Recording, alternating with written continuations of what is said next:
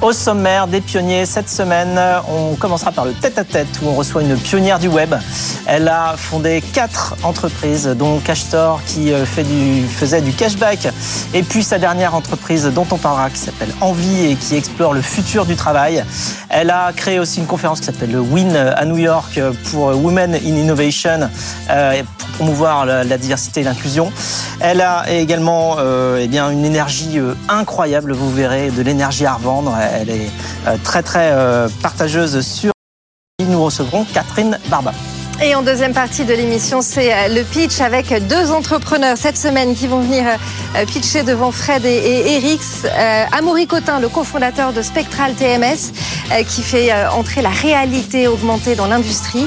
Et Marine Tanguy, la fondatrice de l'agence artistique MT Art Agency. Et puis en dernière partie d'émission, Fred répondra à vos questions, celles que vous nous avez envoyées via la page des pionniers sur le site de BFM Business. Ce sera Fred vous répond. Et tout de suite, place au tête-à-tête avec Catherine Barba. Les pionniers chez Fred Mazzella. Le tête-à-tête. Bienvenue dans le tête-à-tête. Aujourd'hui, je reçois Catherine Barba. Bonjour Catherine. Bonjour Fred. Alors, tu es une grande pionnière du web. Euh, tu as créé euh, plusieurs entreprises, quatre je crois, dont euh, CashStore dont on va parler et Envie dont on parlera aussi, euh, qui est ta nouvelle aventure euh, entrepreneuriale juste euh, après. Euh, tu as su repartir de zéro plusieurs fois en t'expatriant même jusqu'à New York pour te challenger. Bon, ton énergie est assez légendaire, tu la partages autour de toi très généreusement. Alors tu connais le principe de l'émission, on va parcourir tout ce que tu as fait, on va essayer de trouver euh, et, de, et, de, comprendre tes émotions, tes ressentis, aussi tes apprentissages sur le parcours, tout ce que tu as pu apprendre grâce à, à cette expérience-là, euh, et en même temps en la, en la créant. Euh, et puis on aura quelques interventions de Stéphanie qui viendra nous présenter des étapes clés de ton parcours. Alors c'est parti. Euh, on commence par euh, tout simplement le début. Alors tu es né euh, en 73 à Rueil-Malmaison. Yes. dans les Hauts-de-Seine. Et tout de suite, tu t'intéresses à l'informatique. Euh, donc, euh, on a retrouvé un de tes devoirs de CM2, voilà, qui, Oh, du 5 mai 1983, qui dit bon devoir, 8,5, c'était sur 10. C'est 8,5. assez. euh, Madame Lecointre ne m'aimait pas du tout, la maîtresse de CM2. Et donc, que, bah, tu vois, c'était pas. Il n'y a pas de faute. 8,5, c'est un peu ah, cher c'est payé. 8,5 non sur 20. Non, non, sur 10. Ah, sur Mais je, moi, j'ai- j'aimais. Bah, c'est bien, 8,5 Non, sur tu 10, trouves c'est pas mal. D'accord. Moi, je trouvais Ah que en c'était cher France, on payé. met pas, on met, on met jamais, tu fais 10 sur 10 ou 20 sur 20, enfin, tu vois. Ouais. Et donc, dans ce devoir-là, tu dis, euh, quand je serai grande, je voudrais créer une société d'informatique et la diriger. Euh, et tu dis, euh, Ouais, c'est un domaine nouveau. rendre les tâches qui se font à la main plus faciles. Donc, alors, tout est là. C'est dingo. Euh, CM2, c'est un peu tôt. Ça, ça représentait quoi pour toi l'informatique euh, à l'époque? Ça me fascinait. Tu vois, j'avais oublié ce devoir. En fait, c'est mon papa qui a exhumé euh, tous ces, ces petites. Ce, ce- ce rapport de, de, la cave là et, et je me suis dit j'avais oublié et en fait je me en me reprojetant au moment où j'avais écrit ça je, me- je me souviens que ça me fascinait j'imaginais des très grosses machines qui faisaient le travail des humains Oui, et puis l'idée de C'était du- très très gros Ouais. t'imagines en 83 enfin Oui, je oui. dans la tête d'une de petite fille de 10 ans, quoi. Et, euh, et ce qui est marrant aussi, c'est, je disais, être son propre patron doit donner beaucoup de travail et rapporter beaucoup d'argent, quoi. Tu vois déjà à qui t'as affaire. C'était, euh, c'est, c'est drôle. Euh, Je, je pense que ça me fascinait parce que c'était nouveau. Oui, il y avait aussi tout ce côté euh, nouveauté. C'est d'ailleurs toujours nouveau. hein. Enfin, c'est un secteur dans lequel tout le temps, Ouais, une mais c'est- tout le temps. Cette curiosité-là, elle m'a jamais quittée, je crois. Et alors tu continues, tu, après avoir obtenu un bac S, tu rentres en prépa BL au lycée Sainte-Marie de Neuilly. En 93, tu vises Normal Sup, mais finalement tu pars à l'ESCP, une école de commerce parisienne. Euh, alors tu voulais être philosophe ou entrepreneur? Oui, j'ai raté. En fait, je rate Normal Sup. Mais tu voulais être philosophe ou tu voulais être Je voulais, en fait, j'avais oublié, je pense, mais il y a un lien entre les deux, tu vois. Il y a cette idée de prendre, d'avoir prise sur le monde, mais il faut aussi le contempler pour bien le comprendre. Donc finalement, les deux sont assez, euh, c'est assez lié. Et euh, j'ai, euh, bah, je rate normal sup et on me dit, ben non, c'est pas grave, tu peux aller échouer dans une école de commerce. Pour moi, c'était la fin, c'était l'échec absolu, et j'étais vraiment triste. Et c'est comme ça que je suis, euh, je suis, je suis arrivée euh, à l'ESCP. ouais. Ah, ça arrive à d'autres, hein, c'est moi. Voilà, enfin, Voilà. je, Mais ça m'a sauvé la vie, en faire fait. de la recherche, j'ai fait de l'entrepreneuriat. Tu vois, finalement, ça, et, et je sais pas pour toi, mais euh, moi, finalement, ça, ça rejoignait bien qui j'étais au fond. Je sais pas si j'aurais été un très bon prof de philo, mais j'étais faite pour me réaliser dans l'action. Au fond. Mm. Donc, euh, Mais il y a une forme de recherche, de toute manière, dans l'entrepreneuriat aussi, comme, euh, comme Mhm. dans les lettres, comme dans les sciences, euh, enfin, comme, comme dans la recherche tout court. Donc, euh, en fait, ça se rejoint hein, quelque part. Il y a, il y a de l'innovation derrière tout ça. t'explores quelque part, bien sûr. Donc, tu as choisi plutôt de transformer le monde plutôt que de le contempler, Voilà. N'est-ce pas? C'est plutôt, c'était plus aligné avec mon axe de vie, ou en tout cas avec l'énergie dont tu parlais tout à l'heure. Euh, et je crois que j'ai réalisé que c'était comme ça que j'accomplissais qui j'étais, ou que, et puis que ça me procurait du plaisir, et puis que ça. Tu vois, c'est quand tu le fais quatre fois de suite, il y a un moment, c'est que t'aimes ça quand même. Et en 95, tu découvres dans Télérama, très saine lecture, un concours organisé par le syndicat de la presse Ouais. sur le thème l'arrivée d'Internet et son impact dans les médias. Tu décides d'en faire même ton mémoire de fin d'études et puis tu remportes le premier prix du concours. Euh, Qu'est-ce qui racontait ton mémoire? Tu disais quoi dedans? Tu t'en souviens? Alors d'ailleurs, bah, le, le prof de, de l'ESCP qui avait été mon directeur de mémoire l'a gardé. Il m'a dit il faudrait que je vous le remontre. Euh, bah, je pense que c'était Ah, bah, l'histoire d'une disruption, quoi, qui disait euh. Tout va changer. C'est la révolution qui arrive. euh, la façon de consommer les médias, mais peut-être de travailler, euh, peut-être de vivre va changer avec Internet. T'étais allé jusqu'où? C'était de l'automatisation pure ou t'étais allé jusqu'à Ah, l'intelligence artificielle? Ah bah au moins, forcément. J'avais pris ma petite boule de les cristal. bitcoins, t'avais déjà tout vu. En tout cas, j'étais, euh, j'ai- j'aime bien écrire, donc je, je, je sais plus si le contenu était flamboyant, mais en tout cas, je sais que j'avais beaucoup beaucoup bossé. J'avais interrogé les, les trois pelés, quatre tondus qui étaient à l'époque acteurs du numérique. Tu sais, il y avait moins de 100 000 internautes en France, donc c'était vraiment très très confidentiel. Cette espèce de e-chose à peine naissante venait juste d'arriver et tout était, euh, c'était le tout tout début. Et, euh, et j'avais fait plein d'interviews et, et je m'étais dit mais c'est ça que je, je veux faire quoi. Je veux travailler là-dedans. Je sais pas où ça mène, mais euh, ça Et me donc, tu plaît. obtiens ton diplôme, tu commences ta vie professionnelle dans le groupe Omnicom.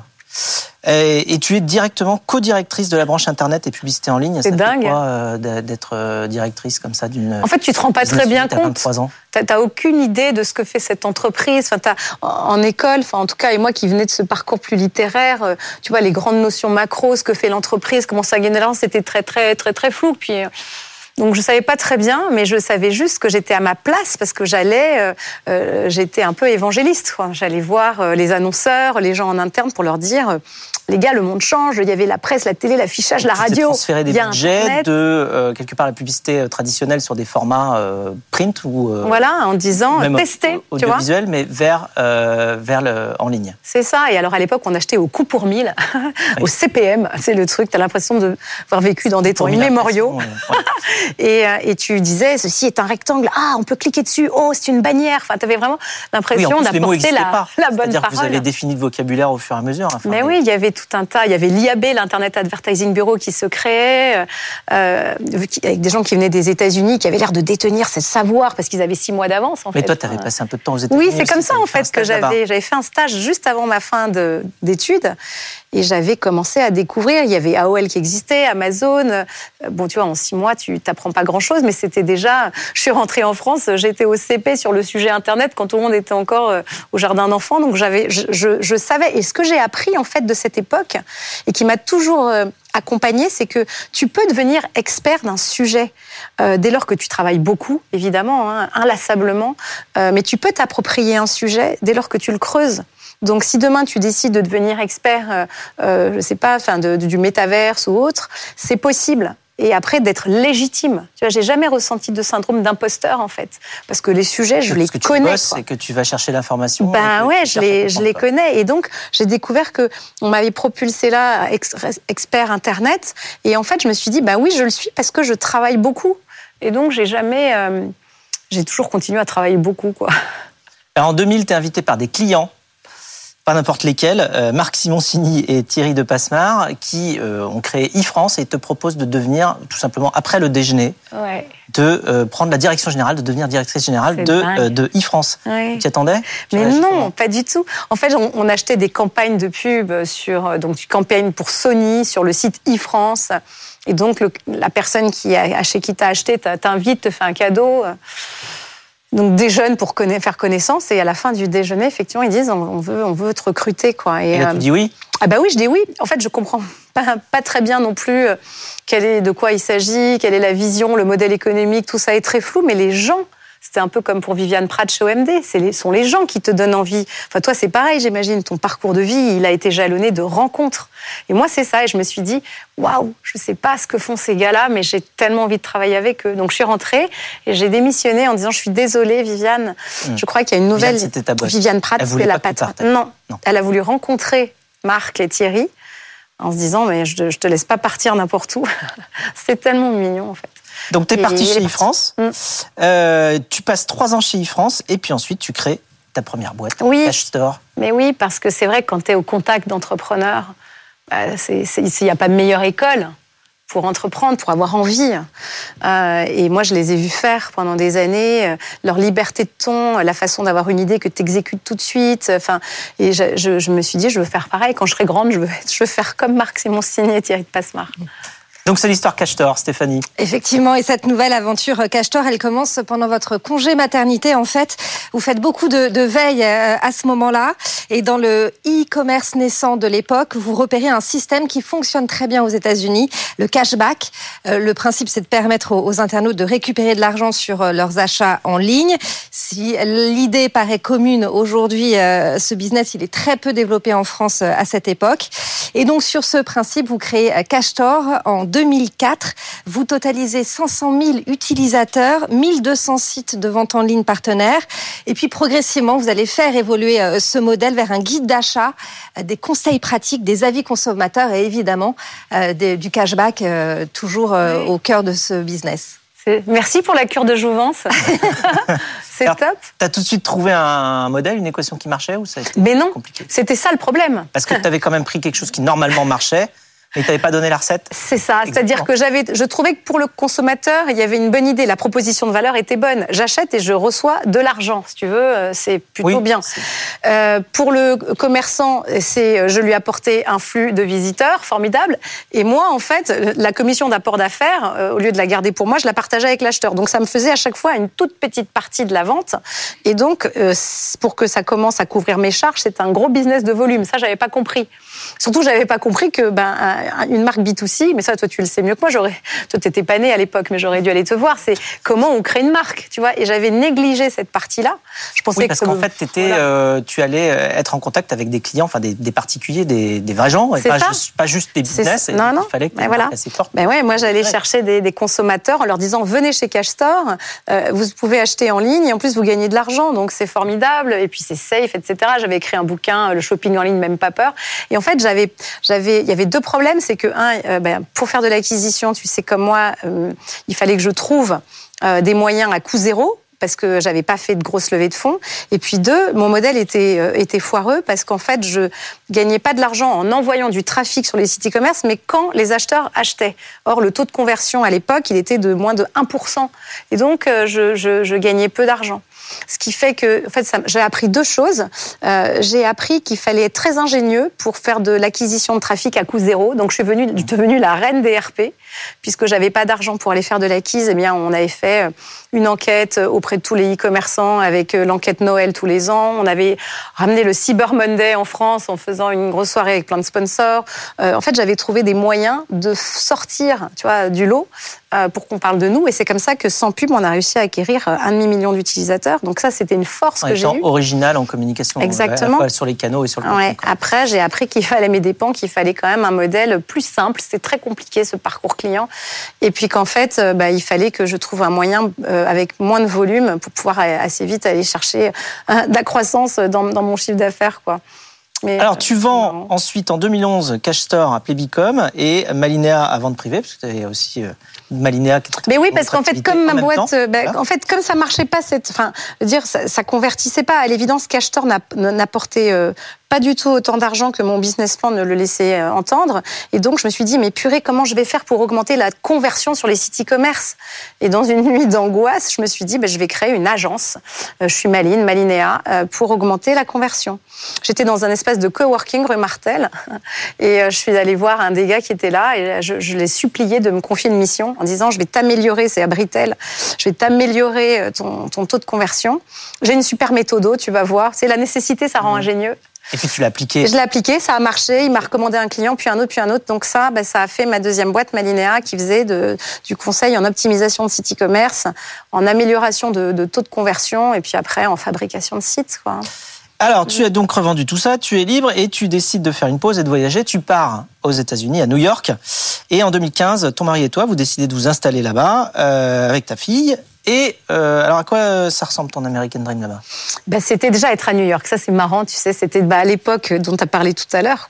J'avais nourri cette, cette envie de, de, retourner un jour à New York. C'était vraiment euh, c'était mon rêve. Et donc, euh, bah, je l'ai réalisé. J'ai embarqué mon mari euh, qui venait de vendre sa boîte à ce moment-là, notre fille qui était encore toute petite, qui rentrait en sixième. Et mon, ma vie à New York, bah, c'était, euh, je me suis dit, je vais regarder extraordinaire New York. C'est le temple du commerce. Je vais essayer de comprendre les ressorts d'une boîte de retail qui se réinvente plus vite qu'une autre. Euh, et donc, je suis allée interviewer le patron de Best Buy, de Target, de Walmart. C'est très facile, tu sais, aux États-Unis d'entrer en contact avec des dirigeants. Oui, ils ont ce, cette culture du partage assez facile. On peut aller les voir et puis échanger beaucoup. Alors, tu as une fenêtre de tir très courte, hein, tu as cinq minutes, mais néanmoins, j'ai découvert qu'en cinq minutes, tu pouvais mettre beaucoup de densité.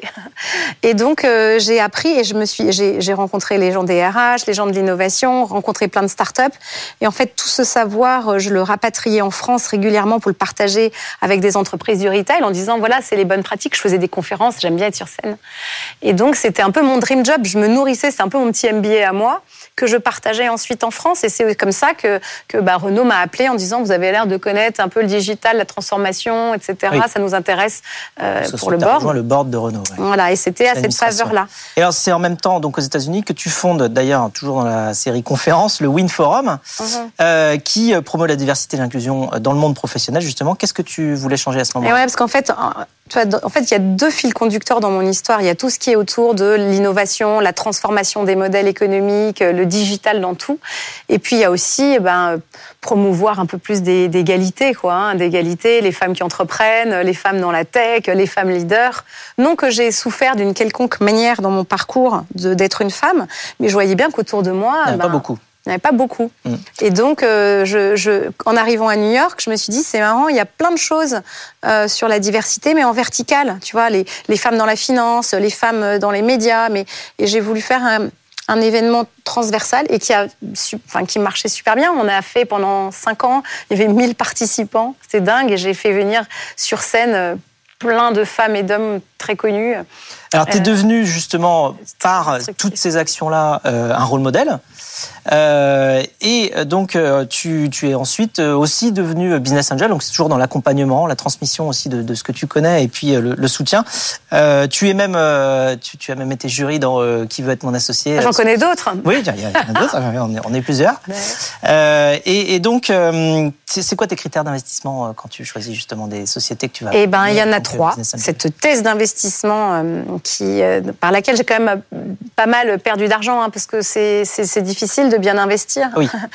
euh, mais donc j'investissais plutôt sur des projets euh, portés par des équipes mixtes ou des femmes non que le talent est un sexe, mais c'était cette histoire de redistribuer. Toi, Tatiana est venue parler ici, ou Céline Lazorte, bon, elles t'ont raconté ça bien mieux que moi, mais moi, c'était plutôt des projets portés par les femmes ou mixtes, des, des projets qui étaient autour du retail tech ou fintech, euh, voilà, parce que j'avais plus d'affinité avec ça, et puis, et puis des projets de plus en plus à impact, quoi. Mais ça, ça devient une commodité au fond. Aujourd'hui, dire j'investis dans des projets à impact, c'est comme si tu disais j'achète une voiture qui a quatre roues, non? Donc euh, c'est plutôt comme ça, et c'est pour ça que j'ai j'étais au bord de Céline, euh, Lasdort, que je suis chez Ada Tech School, euh, Chloé Hermarie, euh, chez Maude. Une partie de tes investissements. Caillot. Gringot, Gringot, ben oui. Litchi depuis longtemps, Ada Tech School. Ah, c'est chouette, Rich. Ouais, ça, c'est, c'est, ce sont des hommes, mais très chouette l'influence marketing et Pop Shop, le futur du, du commerce. Ouais. Et donc, tu es désormais vraiment revenu en France et l'année dernière, tu t'es lancé justement dans une nouvelle aventure entrepreneuriale, Stéphanie. Et cette nouvelle aventure, c'est Envie, une école dédiée aux indépendants déjà installés ou en devenir. L'objectif, c'est les aider à se lancer, se perfectionner, être rentable euh, et aussi de rompre avec la solitude de l'entrepreneur. Vous proposez une quinzaine de formations de 2 à 12 semaines, des modules à la carte aussi, des séances de, de coaching avec des mentors prestigieux, apprendre auprès de ceux qui ont réussi une pédagogie que vous auriez aimé trouver quand vous avez débuté. C'est ce que vous avez dit hein, dans une interview récemment. Oh, Mais c'est génial de s'entendre. On peut refaire ça souvent parce que moi j'adore en fait. euh, Tu sais, Ah oui, ça te tu prends du miroir un petit peu de recul, que mais tu. Ah c'est, tu tu dis ah oui ça me plaît en fait. Construit. Oui ça me plaît. Mais alors, du coup, tu dis qu'Envie, c'est la boîte de ta vie. Ah ouais. Vraiment. Bah, tu vois, je renoue avec euh, finalement mes premières amours. Moi qui voulais être prof de philo, maîtresse, ça y est là, ça y est, j'y suis. Je suis euh, maîtresse d'indépendant. J'ai. euh, Toute l'adrénaline de- de- du démarrage, mais aussi de la nouveauté. Et puis il y a aussi ce, mon sentiment, c'est que ce qu'on est en train de vivre sur la révolution du travail, future of work, c'est vraiment le contrepoint de ce qu'on a connu il y a 25 ans avec la révolution digitale. Là, c'était le, on était customer centric. Là, c'est vraiment employee centric. Les entreprises, pareil, ça, ça, ça, ça questionne complètement leur fondement, leur raison d'être, leur façon d'opérer. Enfin, il y a tellement de choses qui sont similaires. Euh, et puis, quand tu as passé 20 ans et plus à entreprendre toi-même et à investir dans des entrepreneurs, ben, ça te donne euh, un socle pour pouvoir construire une méthodo, une ingénierie pédagogique hyper pragmatique euh, qui dit voilà qu'est-ce qui fait que euh, ça va marcher à petite échelle si moi je me mets à mon compte demain? Et là, on te voit avec toute l'équipe donc de- de- d'Envie Voilà. aujourd'hui. Comment vous êtes trouvés? Comment vous êtes choisis? Alors, mes cofondatrices, ce sont des amies d'enfance. C'est Ah, drôle, hein. Je, je, je, je crois que, enfin, je sais pas toi comment tu as choisi tes cofondateurs là, mais moi j'ai variable. besoin, ouais, c'est, Plein de méthodes. plein de méthodes, mais moi, il y a, il y a cette idée de confiance absolue, quoi, Ouais. et, et d'amour professionnel. Enfin, c'est assez drôle, mais je euh, et je sais que quoi qu'il arrive, euh, enfin, c'est à la vie, à la mort, et donc qui en plus ont des compétences complémentaires des miennes. Euh, j'ai euh, une amie d'enfance euh, qui était prof pendant longtemps et qui est elle-même devenue indépendante. Donc les affres du passage à l'entrepreneuriat, enfin individuel, elle connaît et elle est extrêmement pédagogue. Elle s'occupe de l'école. Euh, une autre qui a toujours été, enfin qui est directrice artistique d'Orange et qui fait une respiration pendant quelques euh, pendant quelques mois et qui vient respirer chez nous et qui nous fait tout l'univers graphique. Euh, une autre, Karine, avec qui j'avais monté le Win Forum à New York, qui est un couteau suisse super CEO, qui va lever de l'argent, qui est super bonne sur la tech. Vous êtes très complémentaires. Mais de folie. Et il y a une très très forte Ah, confiance. T'as l'impression d'aller plus vite que la première fois où tu étais entrepreneur? En fait, je crois que j'ai tiré les enseignements de mes multiples erreurs, tu vois, et que je j'essaye de. Je sais qu'il faut marcher sur plusieurs jambes de chiffre d'affaires. Je sais que dans ton business plan, le seul chiffre qui vaille, c'est le numéro de page.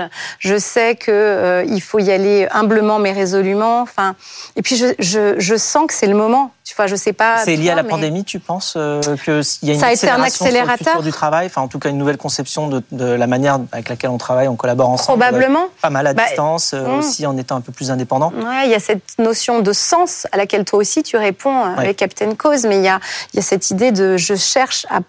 J'aspire à plus d'autonomie, plus d'équilibre, plus de sens dans mon boulot. Alors, je peux le trouver dans l'entreprise, à condition que l'entreprise fa- fasse grandir sa, sa dimension euh, entrepreneuriale dans, dans sa culture, mais je peux aussi la trouver si je me mets à mon compte. Sauf que si je me mets à mon compte, sans doucher l'enthousiasme des gens, il faut vraiment leur dire c'est difficile. Tu vois, même quand, t'es- quand tu vas pas lever de l'argent et t'es pas start-upper, même si tu es indépendant, il y a quand même deux, trois choses à savoir. Donc je pense que oui, il y a une accélération à la faveur, euh, à la faveur de la pandémie où tu te dis à quoi je sers. Quoi. Il y a cette idée de sens quand même qui est sous-jacente. hein, Oui, de sens. Enfin, non seulement ça évolue sur le fond, donc l'ambition, la raison pour laquelle on travaille, mais aussi sur la forme, puisqu'on travaille beaucoup plus à distance. Donc en fait, c'est vrai que c'est une grande révolution par à... Et, et le sens, c'est formidable de le questionner, mais après la poésie, les mathématiques, il faut être rentable durablement. Et je crois que c'est à ça qu'on va servir. Mm. Alors, on commence. hein, Qu'est-ce que tu as comme conseil justement à donner aux entrepreneurs qui ont envie de se lancer ou qui se sont déjà lancés, à part euh, rejoindre Envie euh, d'une manière Ça, c'est sûr, hein, voilà, évidemment. venez nous voir. Euh, Mais attention, on a, on a un, un programme de sélection assez drastique parce que euh, c'est pas du tout dans le, dans le discours tout le monde entrepreneur, c'est pas vrai. Quoi. Il faut que tu aies une vraiment forte motivation. En fait, on a mis au point un- on a mis, c'est soit lucide, mon conseil, c'est soit lucide, d'abord sur les raisons qui te poussent à entreprendre, Mm. qu'est-ce qui te motive vraiment. Pourquoi tu le fais ouais. Euh, pourquoi je le fais Tu vois, il y a des vraies bonnes raisons, il y a des vraies mauvaises raisons de le faire. Euh, quelles sont tes ressources Tu vois, est-ce que j'ai confiance en moi? Est-ce que j'ai confiance en l'avenir, dans les autres? Est-ce que j'ai une grosse capacité de boulot? Est-ce que si demain tout vacille, parce que tout vacille, tu Mm. le sais. Mais euh, est-ce qu'il y a des gens, tu vois, quels sont, qu'est-ce qui va être solide derrière? Euh, Est-ce que j'ai de l'aptitude dans mon travail? Puis il y a- quelques compétences quand même à, à- à maîtriser. Donc mon conseil, c'est soit, soit lucide, et puis euh, si euh, si jamais tu, tu passes notre assessment qu'on a fait avec des chercheurs en neurosciences et que c'est plutôt vert, eh bien, euh, on va t'apprendre les compétences qui te manquent. N'aie pas peur, comme Alors pour conclure, j'ai une petite question inattendue. Ouf, purée. Ouais, purée. On m'a dit alors, on a tous vu la quantité d'énergie que tu es capable non seulement de déployer, mais aussi de partager et donc euh, de créer autour de toi. Ouais. On m'a dit que tu carburais au Barba Boost. et moi, je veux connaître la recette du Barba Boost. Oh, le Barba Boost. C'est le lundi matin à 8h30 dans ma communauté, mais le Barba Boost, c'est, c'est ce petit moteur que j'ai en moi. C'est qu'est-ce qui le nourrit. Euh, La curiosité, la, la soif d'apprendre. euh, euh, c'est les autres, les entrepreneurs. Ça nourrit énormément mon énergie. Fréquenter des entrepreneurs, tu sais, tu, tu, tu mets les doigts dans la prise et tu, tu, vois, tu vois le monde comme eux, surtout les plus jeunes. Purée, ça fait du bien. Et puis, il y a ma foi. Moi, j'ai un truc qui me tient les, les pieds sur terre et la tête dans les étoiles. hein. C'est que je crois qu'il y a des trucs plus grands que nous euh, euh, qui se passent. On n'est pas, je dis à ma fille, être en vie, c'est pas juste maintenir ton corps en vie, tu vois, ni ta tête. Il y a une dimension de ton cœur que tu peux faire grandir et il y a une présence. Moi, la mienne, c'est la foi que je vis. Et euh, ouais, c'est une source de joie, en fait, chez moi. Alors voilà, la joie, la curiosité, euh, la foi, l'ambition. C'est le de folie cocktail aussi, je pense. Voilà, avec Petit un grain de folie. Un petit grain de folie. La vie est courte. cocktail qui fait le Barba Boost et qui te fait avoir toute cette énergie que tu partages. Merci beaucoup, Catherine. Merci Fred. Quant à nous, on se retrouve juste après pour le pitch.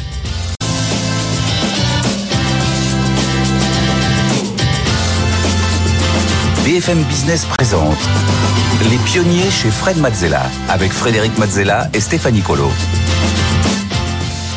Les pionniers, on continue avec le pitch cette semaine avec euh, Stéphanie Colo et Eric Salomon, fondateur de Time to Pitch, euh, pour justement recevoir nos entrepreneurs, nos pitchers qui viennent nous présenter leur activité. Vous aussi, vous pouvez candidater. Euh, pour cela, rien de plus simple. Il vous suffit d'aller sur le site de l'émission ou de nous écrire sur lespionniers.bfmbusiness.fr ou bien de scanner tout simplement le QR code qui s'affiche à votre écran.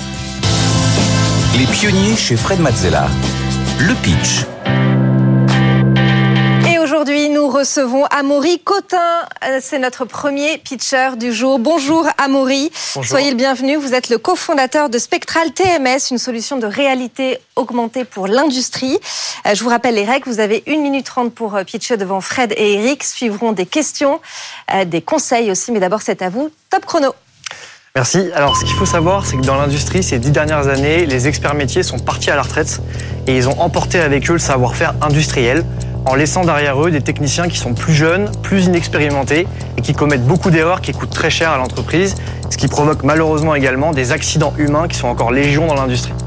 Nous, ce qu'on va faire pour résoudre ce problème, c'est qu'on va utiliser le potentiel de la réalité augmentée pour créer la nouvelle interface de transmission du savoir-faire.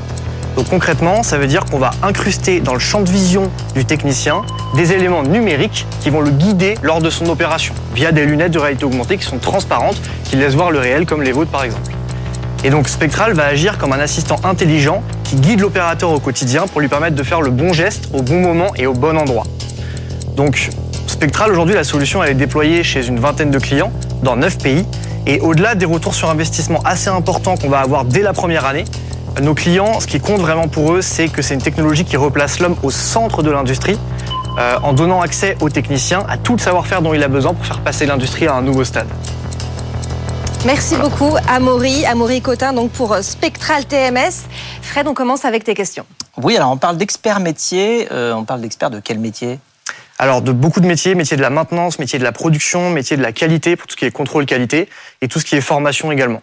Et alors, comment vous faites pour intégrer tout le savoir de tous ces gens-là qui, donc, euh, qui partent dans une solution Est-ce que c'est avec leurs conseils que vous concevez les formations ou, Oui, tout à fait. euh, Alors- comment, comment vous le faites et combien vous en avez et quels sont les métiers Parce que vous parlez de 20 clients. Mm. Quels sont les métiers que, euh, qu'aujourd'hui vous avez euh, justement mis dans votre solution? Alors, bah, pour vous dire un petit peu, les clients, tous les clients industriels de tout genre vont être intéressés. On a des clients dans l'aéronautique, dans la pharma, dans la mécanique, dans l'automobile, donc beaucoup de secteurs différents. Puisque finalement, dès qu'il y a une procédure, les clients industriels vont être intéressés pour la digitaliser et la transférer via notre outil.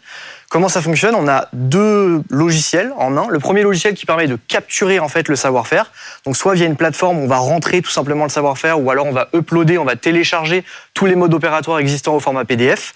Ou alors un outil qui permet directement avec des lunettes de capturer ce qu'est en train de faire l'expert. Par exemple, vous êtes en train de faire une procédure, les lunettes vont enregistrer automatiquement tout ce que vous faites et va structurer automatiquement une procédure. Donc ça, c'est l'outil de capture. Et une fois qu'on a capturé le savoir-faire, on a un outil qui permet de transmettre. Comme je l'expliquais tout à l'heure, c'est des lunettes de réalité augmentée. Donc vous allez arriver devant la machine, par exemple, le schématisme avec des boutons, des manettes dans tous les sens. Vous savez pas sur quel bouton vous devez appuyer. Vous allez être guidé vers le bouton en haut à gauche qui va apparaître en surbrillance, par exemple, avec une consigne appuie ici. Et puis ensuite avec une petite flèche comme un GPS guidé vers la manette en bas à droite. Et comme ainsi de suite. En fait, étape par étape, vous êtes guidé dans votre processus. D'accord. C'est tout de la réalité augmentée, mais il n'y a pas de retour de force dans les mains ou quoi. Enfin, c'est vraiment Non. purement visuel. Hein. C'est purement visuel pour le moment. Il y a aussi le son. euh, mais progressivement, il y a de, le, le toucher va, va intervenir. Par exemple, on a des boutons réalité augmentée. Dès qu'on appuie dessus, il y a un retour justement typiquement qui va, qui va se faire. Mais euh, c'est voilà, ça va venir progressivement. Pour le moment, c'est plutôt visuel auditif. Bon, moi j'ai envie d'essayer. J'aurais bien mieux essayer. En tout cas, c'est une utilisation euh, Ouais. intelligente euh, de la réalité augmentée. Comment vous avez eu l'idée de, de créer euh, ce concept? Euh, mon associé et moi, on est ingénieur en informatique dans une, entre- une, une école en fait qui, qui a beaucoup de liens avec l'industrie à Évry. Et en fait, euh, on était justement entre les deux mondes, euh, disons les nouvelles technologies qui sont très très émergentes et le milieu de l'industrie qui parfois peut paraître un peu poussiéreux, alors que c'est pas du tout le cas. Mm. Et du coup, on a vu le pont qu'il y avait. On allait dans les usines en fait et on voyait les sachants qui partaient. Et il y avait toujours le cas de Michel qui a euh, 56 ans, qui a tout le savoir-faire de l'usine. Et s'il se casse la jambe ou qu'il part à la retraite, c'est la catastrophe dans l'équipe. Et on s'est dit que la réalité augmentée, c'était un super moyen pour donner accès au savoir-faire à un technicien qui est en pied de machine. Ouais. C'est venu de là. Eric, on passe euh, à tes impressions sur le pitch d'Amaury. Euh, bonjour Amaury. Bonjour. Super, super pitch. Merci. Bravo, très bon. Euh, D'abord, très bon sur la, sur la façon dont tu as structuré. Tu es ingénieur, tu as bien fait l'ingénierie de ton pitch. Tu as commencé par raconter l'histoire en expliquant d'où ça venait. Ça s'appelle une genèse. Du coup, ça donne beaucoup de force à ce que tu dis. Et puis, une fois que tu nous as bien emmenés, tu nous as donné les preuves. On est déjà à 20 pays, etc. Donc ça, c'est très bien. Maintenant, sur la forme, Ouais. c'était bien parce que tu étais très à l'aise et tu as fait un truc que tu es le premier à nous l'avoir fait. Ok. Tu m'as parlé de mes lunettes.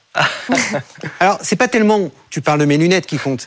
C'est le fait qu'en me parlant de mes lunettes, tu m'as raccroché, tu m'as emmené et tu as, dit aux spectateurs attendez les gars, j'ai pas appris par cœur. Ouais. Moi, je parle, je, je suis dans mon naturel. Et le naturel, c'est ce qui te rend le plus impactant. Donc, ça, c'est super. Comment est-ce qu'on peut améliorer? Ok. Un peu moins vite. Ok. La fin, je l'ai pas entendu. T'as- t'as- Ça y est, tu avais fait le boulot, tu as oublié la fin. Et il faut, il faut que tu fasses l'effort jusqu'au dernier centimètre. Je sais pas ce que tu as dit à la fin. Ok. Et puis, euh, deuxièmement, merci Fred, comme d'hab. Euh, Fred t'a dit, mais c'est quoi les exemples? Euh, Et quand on fait ce que tu as fait, dans mon jargon, c'est un anglicisme, on fait du storytelling, raconter une histoire, on donne des exemples qui montrent des images. C'est ce qu'il t'a demandé. Mm. Il t'a dit, donne-moi des images. Tu m'as parlé des experts métiers, mais c'est quoi les images? Alors tu as dit le métier, le métier, le métier, et hop, je le vois, Mm. et ça va mieux rester. Sinon, formidable. Et si j'ai encore une seconde, euh, essaye quand même de dire ce que tu as de mieux que tes concurrents, parce que tu n'es pas le seul à faire ça. Mm. Et si tu veux vraiment qu'on te retienne et que tu fasses pas la collective euh, de la réalité augmentée, dis ce qui te différencie des autres. Et ça, je l'ai pas entendu. Voilà. J'aimerais bien que tu rajoutes ça à ton pitch. Ah bah avec grand plaisir. Le- la grosse différenciation, il y en a plusieurs, mais la plus impactante, c'est la simplicité. Nous, on a une solution, on a pris le parti. Alors, si j'ai peut-être 30 secondes pour expliquer, en fait, Bien on a sûr, pris le parti euh, quand on était dans les usines avec mon associé Maxence au tout début de l'entreprise. On était avec les techniciens sur le terrain et on a vite compris que les solutions euh, technologiques très complexes, si elles n'étaient pas vraiment très simples, elles restaient dans le placard, elles n'étaient pas utilisées. Et du coup, on a pris le parti de dire, et c'est vraiment un contre-pied par rapport à beaucoup de solutions de réalité augmentée, de faire quelque chose où on peut abandonner certaines complexités, mais au profit d'une simplicité absolue pour l'utilisateur et l'opérateur. C'est un peu exagéré, mais tu viens de me mettre le frisson. Ok. Tu sais pourquoi? Ok. Parce que ça y est, tu nous as eu. Maintenant, tu nous as dit ce que tu avais fait. Tu es reparti d'une genèse. C'était encore plus génial. Et là, on y est. Toi, tu es celui qui va faire ça, mais beaucoup plus simplement que les autres. Voilà, il faut que tu mettes ça dans ton pitch. Ok, ça marche. C'est important. Merci. Voilà pour les conseils d'Eric. Merci beaucoup, Amaury Cotin. Je rappelle que vous êtes Merci, le cofondateur Grand plaisir, merci beaucoup. de Spectral TMS. On accueille tout de suite euh, notre prochain euh, pitcher qui est une pitcheuse. Il s'agit de Marine Tanguy. Bonjour Marine, vous êtes la fondatrice de MT Art Agency, une agence qui met en relation les artistes et les marques. Je vous rappelle les règles, vous avez 1 minute 30 pour pitcher devant Fred et Eric. Suivront euh, des questions et des conseils, mais d'abord, c'est à vous, top chrono. Tout commence par une vision, celle des artistes de notre temps. On a longtemps pensé aux objets d'art avant de penser à ceux qui les créent. Et c'est comme ça que j'ai démarré dans le monde de l'art il y a 15 ans. Je voulais réveiller la vision des artistes les plus ambitieux à travers les projets les plus fous et ces mêmes projets les intégrer dans notre quotidien. Les grands artistes sont bien plus que des producteurs d'œuvres d'art. Ils peuvent réinventer des villes, des univers digitaux et même un monde publicitaire. Cette vision est maintenant une réalité. On a créé la première agence d'artistes visuels au monde il y a 7 ans. On a commencé l'expansion internationale l'année dernière. Il faut savoir qu'à ce jour, 89%, de notre communication est visuelle. 65% d'entre nous apprennent mieux par les images que les mots. Et d'ailleurs, on consomme tous à cette table les images 60 000 fois plus rapidement que les mots. Et pourtant, on comprend très peu le monde visuel. Et ce monde visuel-là est contrôlé que par quelques publicitaires, un monde de l'art élitiste et quelques plateformes. Donc en soutenant des artistes, non seulement, non seulement on permet à des artistes de vivre de leur passion, mais aussi à eux de transformer notre quotidien visuel pour le meilleur et pour un public bien plus grand. Donc moins de pollution visuelle et plus d'art. MTR, en quelques faits, on a la croissance d'une entreprise de tech, on a triplé de revenus l'année dernière encore. On était la première Big Corp du monde de l'art en Europe et on a permis à des millions de personnes d'inspirer euh, les, les, gens avec l'art de nos artistes en marchant dans la rue, en regardant la Coupe du Monde ou par les réseaux sociaux. Donc en bref, on va être l'agence de référence pour les meilleurs artistes visuels au monde. Merci beaucoup, Marine Tanguy, fondatrice de MT Art Agency. Fred, tes questions. Bravo, merci euh, Marine. Alors, euh, c'est, si je comprends bien, c'est l'art comme un pont euh, justement entre, bah, entre nous tous en tant que société et une, forme, une nouvelle forme de communication, voire de publicité. Est-ce que du coup, vous avez dans vos équipes des gens qui sont plutôt des artistes ou des gens qui sont plutôt des publicitaires? En fait, c'est l'idée de de, de repenser, on vit dans une société qui est visuelle. Donc c'est ce que je disais, où 89% de notre communication est visuelle. Donc le visuel, c'est le publicitaire, c'est aussi euh, les projets d'art urbain, c'est aussi euh, le métaverse, les immersions digitales, et de repenser à l'idée qu'on voit très peu d'artistes plasticiens finalement dans cet univers-là. Donc comment on agrandit le succès d'un artiste au quotidien et en même temps comment on réouvre ce que ce que c'est finalement le secteur visuel. Donc mon équipe on sont des experts euh, d'anciens architectes, d'anciens experts d'art urbain, mais aussi euh, d'anciens experts du marketing, des gens qui ont travaillé dans les marques, des gens qui ont travaillé dans la pub, dans le digital et bien sûr dans le monde de l'art aussi. Donc on a grandi la définition de ce que c'est le succès pour un artiste. D'accord. Est-ce que euh, est-ce qu'on a des exemples, euh, je sais pas, de, de communication que peut-être on aurait vu Alors, euh, je crois que vous êtes principalement. On a, bah, on a un pour les Français. Est-ce qu'il faut C'est la première fois que je fais mon pitch en français? Bah oui, parce que vous êtes basé à Londres. Hein, le stress, oui, le stress énorme sur le, vocabulaire.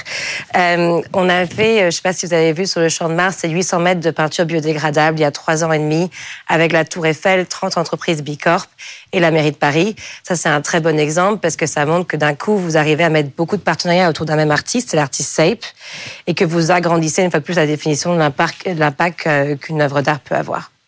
Et alors justement, comment ça se mesure l'impact d'une œuvre d'art euh, suite à une opération que vous avez montée euh, mais là, ça, ça s'est mesuré sur plein de plein de niveaux. Ça s'est mesuré d'un point de vue des, audiences, du public en fait. Euh, vous avez un public qui, qui, a été magnifié, des millions de personnes qui l'ont vu digitalement. Donc c'est les réseaux sociaux ou c'est principalement réseaux sociaux, la, presse, presse voilà, les gens qui vont marcher autour du Champ de Mars pendant un mois. Euh, c'est le fait que la Tour Eiffel était ravie parce qu'ils ont que la même vue depuis très longtemps, donc ça leur a fait une différence aussi là-dessus. Euh, c'est aussi le replacer, par exemple, l'importance le, de, de l'environnemental par l'art et d'avoir aussi un impact sur le narratif qui va être plus ancré par beaucoup de gens qui n'auront pas forcément envie de rentrer dans, une galerie d'art. Des messages qui ne sont pas forcément publicitaires, mais qui sont euh, plus euh, de l'ambition, du message sociétal, du, euh, du publicitaire d'impact, parce qu'il y avait 30 boîtes derrière qui étaient ravies de communiquer dessus, et le Guardian Media Group derrière était aussi ravi de communiquer dessus. Donc je pense que c'est vrai que le publicitaire a, mauvaise, enfin mauvaise réputation, mais je pense que là-dessus c'est un message qui, était porté par plein d'entreprises qui y tenaient. Merci. Eric, on passe à, à tes observations sur le pitch de Marine. Bonjour Marine. Bonjour. Merci beaucoup. Et puis bravo, parce que c'est pas facile de passer de l'anglais euh, au français comme ça. Euh, et tu as bien fait de prendre cette feuille que tu n'as jamais regardée, mais qui t'a rassuré. Donc, euh, ça donne très envie, mais j'ai pas tout compris. Pour, si je te fais la synthèse. Parce que tu démarres par, le, par la vision, et on dit souvent le pourquoi, le why, d'accord? Et puis à un moment donné, ça ça, ça atterrit jamais sur, le, sur ce que ça fait parce que j'ai pas assez d'exemples. C'est bien ce que tu as demandé, Fred. C'est est-ce que tu peux nous donner des exemples? Mhm. Et dans l'équation, euh, il m'a manqué quelque chose. On est beaucoup sur l'artiste, l'artiste, l'artiste, et ok, pas de problème. Mais il me manque celui qui, qui à à la fin fait que vous avez triplé de taille l'année dernière euh, et que vous avez des salaires, c'est-à-dire le client. Mhm. Et euh, si tu veux, j'ai l'impression d'une équation à demi, une équation narrative que tu as fait à demi. L'artiste, avec cette vision que tu as, l'artiste euh, contemporain, il faut qu'il puisse s'exprimer, on va multiplier les façons euh, qu'il va avoir de s'exprimer, mais en fait, je vois pas qui paye, et donc je vois pas la boîte. Et pourtant, elle existe visiblement.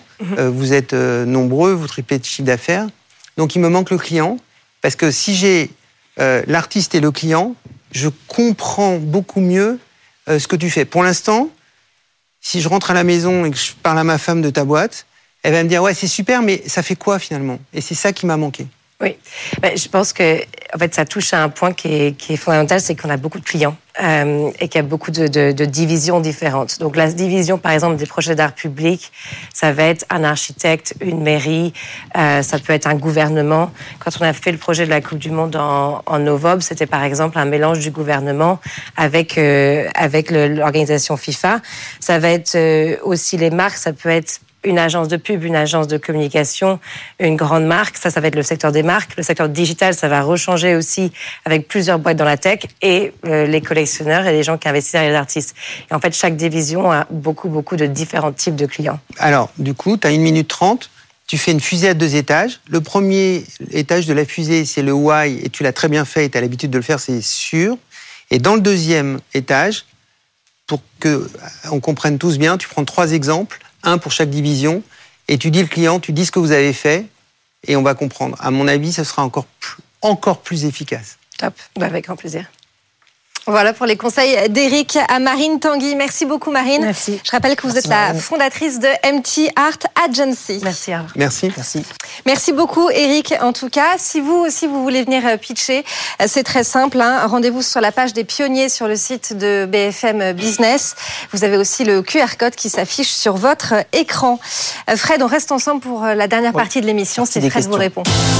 Les pionniers chez Fred Mazzella. Fred vous répond. On continue avec euh, vos questions. Chaque semaine, vous pouvez me transmettre euh, vos questions sur euh, l'entrepreneuriat en général, l'écosystème des startups, sur votre activité, sur un petit peu tout ce qui vous passe par la tête. Et je suis là pour y répondre, Stéphanie. Oui, ça se passe sur le site de BFM Business, hein, les pionniers, euh, euh,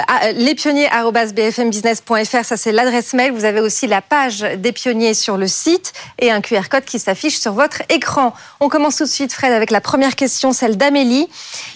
Selon vous un entrepreneuriat à la française? Et je pense que oui, en fait. Euh, je pense qu'on est un petit peu euh, différent. Il y a un ADN euh, français, mais aussi européen, qui est différent de d'autres zones géographiques. On le voit notamment avec tout l'élan de certaines sociétés qui sont leaders mondiaux dans euh, leur domaine, et qui, alors que euh, le, le service aurait pu apparaître à peu près n'importe où sur la planète. Alors je pense à des back market ou, euh, euh, ou même euh, Blablacar, évidemment, euh, qui sont des, des, des solutions qui euh, sont compatibles avec euh, l'ADN français et, euh, et, européen, et qui donc du coup deviennent leaders parce que c'est là que les idées euh, ont pu se développer le plus fort. On le voit aussi sur des sur des choses un petit peu, on va dire, de, de débrouillardise, des, services comme Vinted ou Too Good To Go qui marchent très très très bien en France, enfin mieux en France en fait que dans d'autres pays.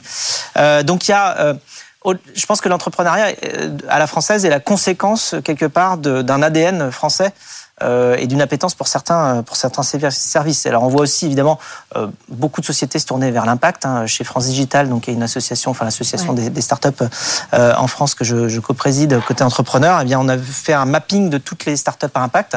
On a trouvé plus de 1000 hein, cette année quand même. Euh, L'année dernière, il y en avait 700. Cette année, on a un peu plus de 1000. Donc on voit qu'il y a une vraie tendance donc, dans ce qu'on appelle des startups à impact, c'est-à-dire des startups qui ont envie d'aller changer le monde en, positif, évidemment, mais qui ont surtout une raison d'être, une volonté d'apporter de, des solutions à des grandes problématiques, que ce soit environnementales ou, ou sociétales.